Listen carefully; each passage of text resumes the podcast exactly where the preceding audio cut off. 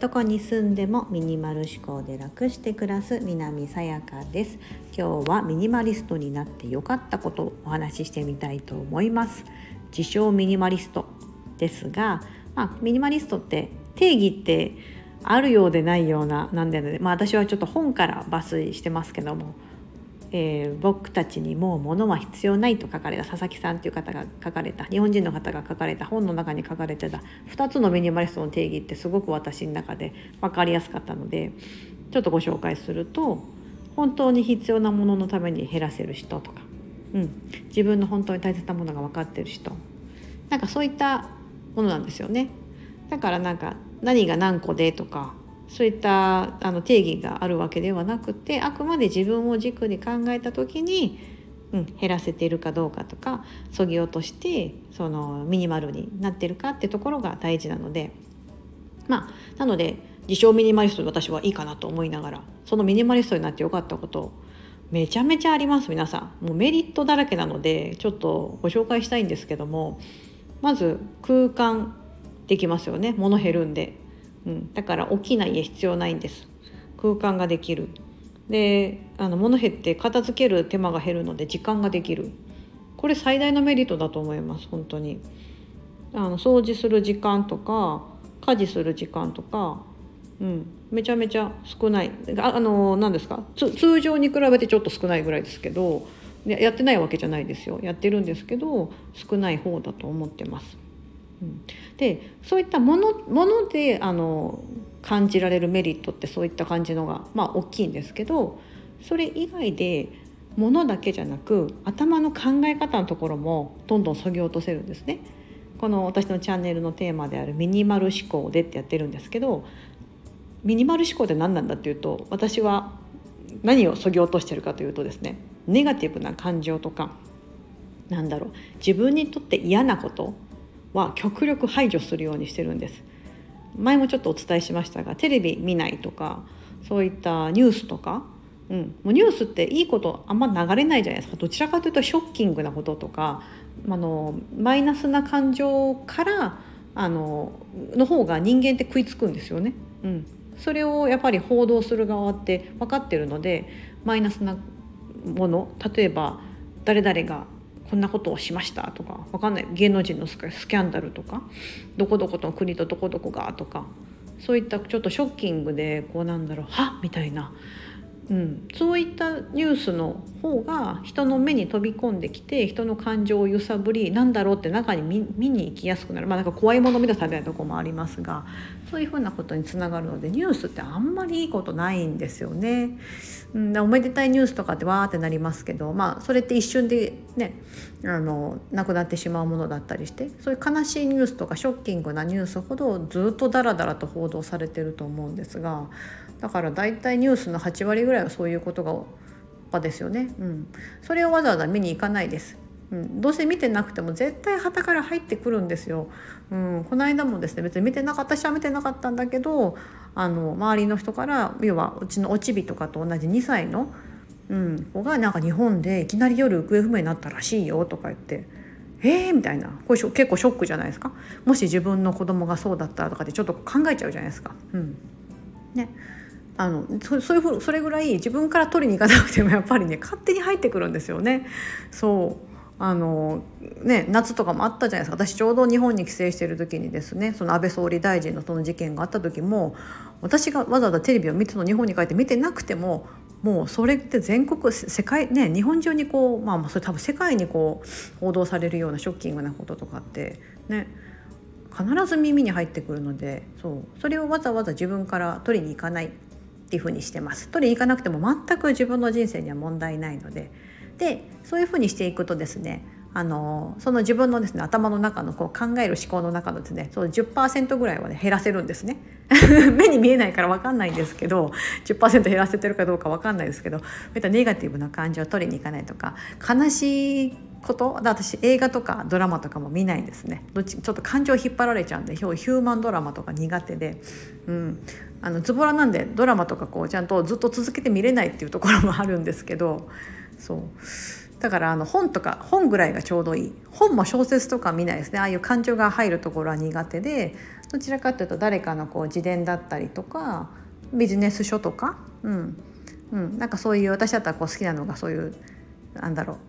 ミニマリストの本みたいなとか引き寄せみたいなとかなんか自分がちょっとワクワクするようなそういった感情はもうとことん増やすようにするんですけど気分が落ち込むようなことはとことん排除するっていう。風に、うん、してます。そうやっていろんなものをこう削ぎ落としていってで仕事とかもそうですね。物減らしてこうやることを減らしていくと効率よくいろんな家事ができているように考え方も、えーと、自分が考えたい思考だけを選んで考えてやっていくとそこに集中することができるので早く仕事が終わったりとか、うん、何かやらなきゃいけないことがあった時パパパッと取りかかれる、うん、そういったことをやるのであできるようになる。のでミニマリストになってよかったことってその空間とか目に見えてることだけじゃなくてですね頭の中の、うん、すっきり感も全然違ってきます。えーと思ってる方いたらちょっと是非ですねあの自分は何の感情が嫌いかっていうのをなんか感じてもらって例えばイライラするのが嫌いだとか私みたいにこうネガティブな感情悲しいこととか辛いことが苦手だって方はまず自分からそれをシャットダウンしてみてください。取りに行かない自分から。絶対入ってくるから。入ってきちゃうんで取りに行かないっていうふうにしてもらってうん。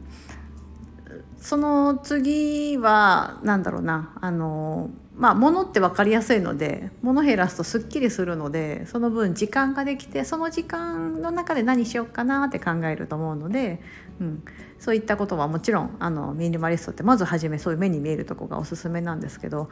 考のところねそこはですね本当是非皆さんやってみてください。であとワクワクな感情楽しみとかそういった感情をですねもう思う存分頭の中に詰め込んで思っておく。うんってことが結構大事です。そうイライラとかなんかムカムカするとか悲しいなっていう感情が減るとそういったあのポジティブな感情ってすごく受け入れやすくなるので、うん、すんなり入ってきてどんどん膨らますことができますんで、うん、それするとなんかどんどんなんか違うようになってきますよ。目には見えないですけど自分の気持ちの中で気分が上がることで旗から見るとですねえなんかすごい機嫌良さそうだねとか最近どうしたのみたいな感じに思われたりすると思うので、うん、そういったことぜひおすすめしてます。なんかメリットしかないなと思います。ミニマリストになって。なんか服少ないとかあのもしかしたらはたから見たらねデメリットに見えちゃうかもしれない。すごいファッション好きな方とかからするとそんな少ない服でなんかつまらなくないの？みたいな。ダサいじゃないとか言われちゃうかもしれないんですけどそれはあくまでその方のあの気持ちであって私の気持ちじゃないんですよね。うん、そう。私はこの3枚の服であの3枚のすっごいお気に入りの着心地ないいい服をなんか毎日のように着れることが幸せ。であれば別にあなたに別にダサいと思われようが あのそんなことは全く関係ないんですよね。うん、そう。あくまで自分の中でいいかどうかですしその服着てたからってとても迷惑かけてるわけではないので周りにですね、うん、そんなことは気にしなくていいとか、うん、やっぱそう人目の人の目を気にしなくなった。すごいありますね。それはすごいあるかも。ミニマリストになって。結構ミニマリストの方みんなそうかも。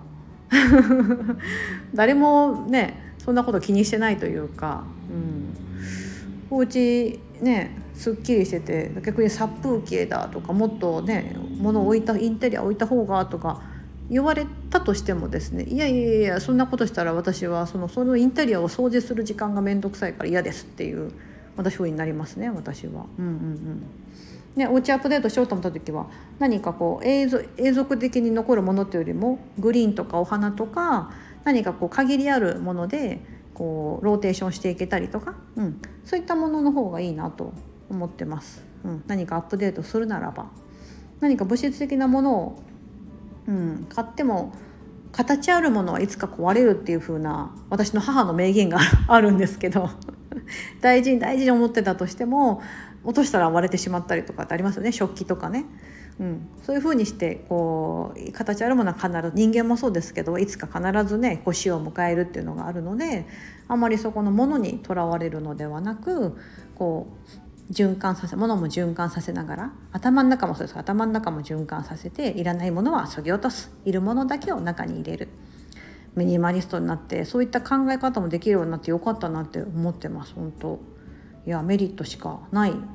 なあっていうふうにもう常に感じているのでそういったことをですね今後スタンド FM の方でもですねお話ししていけたらちょっと分かりにくかったらすいませんなんかちょっと抽象的でしたよね今日お話が。うんなのでちょっとそういったこともちゃんとまとめて発信していけるようにしたいと思ってます。本日も皆様素敵な一日をお過ごしください。